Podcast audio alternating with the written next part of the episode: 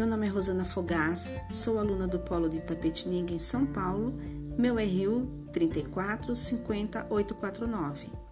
E hoje eu quero falar sobre uma mulher extraordinária, Maria Antonieta Bueno, mais conhecida como Neta Bueno. Desde fins do século XIX, as mulheres têm buscado trazer à luz seu papel e protagonismo na construção da nossa sociedade tão dominada por conceitos patriarcais. O ocultamento do papel feminino na história se fez como um projeto de poder e dominação, mas apesar disso, muitas vozes têm se levantado e mostrado a força e a importância das mulheres. Na política, no jornalismo, nas artes, mas também em casa, nas ruas, como camelôs, empregadas domésticas, garis, em empregos mal remunerados, trabalhando horas a fio e demorando outras tantas horas para chegar em casa para começar um novo turno de trabalho com seus filhos.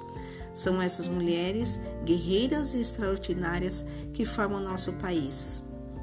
A nossa personagem de hoje é uma mulher incrível, pequenina de tamanho, mas gigantesca de coração seu nome, Maria Antonieta Bueno, mais conhecida como Neta Bueno. É nascida em Itapetininga e há 20 anos se dispôs a fazer a diferença e a ajudar o próximo. Em julho de 2000, reuniu um grupo de mulheres e combinaram de fazer reuniões mensais para arrecadar alimentos para doação.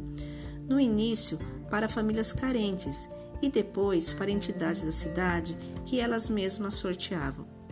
O grupo cresceu e hoje elas são 500 mulheres e carregam o nome sugestivo de As Boazinhas. Sempre trabalharam com doações de alimentos e fraldas, mas um dia receberam uma cama hospitalar e foi a partir daí que começou um projeto paralelo, o Hospitalzinho Solidário, onde emprestam materiais hospitalares para famílias e entidades necessitadas de ajuda com doentes domiciliares como cadeiras de roda, cadeiras de banho, muletas e etc. Neta Bueno diz que o sucesso do trabalho vem da credibilidade conquistada, pois não trabalham com dinheiro de nenhuma espécie, apenas doações e empréstimos. A fila de espera é grande e, graças ao trabalho incansável da Neta, a Prefeitura de Itapetininga abraçou a causa e hoje o projeto faz parte do setor de promoção social da cidade.